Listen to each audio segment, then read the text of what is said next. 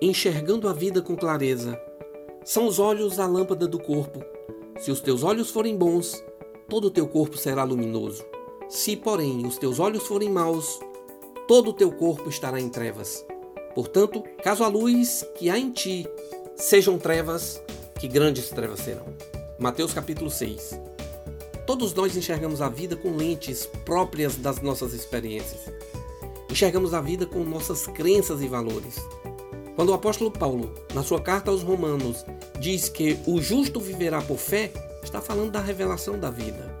Se somos verdadeiros naquilo que fazemos, fazemos acreditando que é o certo, fazemos com crença, fazemos por fé. Por isso, Paulo diz na sua carta aos Romanos: tudo que se faz sem fé é pecado. Tudo que se faz sem acreditar se faz na mentira. Logo é pecado, no sentido de desvio de conduta. Se você acredita que a vida é amarga, você viverá uma vida amarga. Se você acredita que a vida tem alguma beleza, você viverá beleza na vida. O que vai mandar é a forma como você vê. Precisamos ter o cuidado de fazer pelo menos duas perguntas. A primeira pergunta é: como enxerga a vida? Como é que eu vejo a vida? A segunda pergunta é: como eu interpreto a vida? Quais são as minhas crenças? Quais são as minhas verdades? O texto que lemos diz: se os teus olhos forem bons, todo o teu corpo será luminoso. Se, porém, os teus olhos forem maus, todo o teu corpo estará em trevas. O texto está dizendo: se você enxerga coisas ruins, sua vida vai se tornar péssima.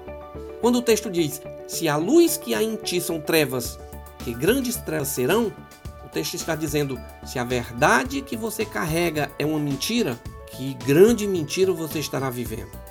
É verdade que a vida traz suas dificuldades, que a vida não é fácil ser vivida, mas sabemos que viver é uma dádiva, é prazeroso. Tem muita gente enxergando a vida como uma tragédia, pior do que é. Isso é destruidor.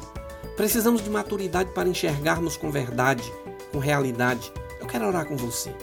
Pai, ajuda-nos a enxergarmos a vida com beleza, com generosidade, com amabilidade. Tira todo o pessimismo, aquilo que nos torna amar Durante esse dia de hoje, ensina-nos a vivermos com os olhos da fé, com esperança, com paixão, para nosso bem e tua glória. Amém.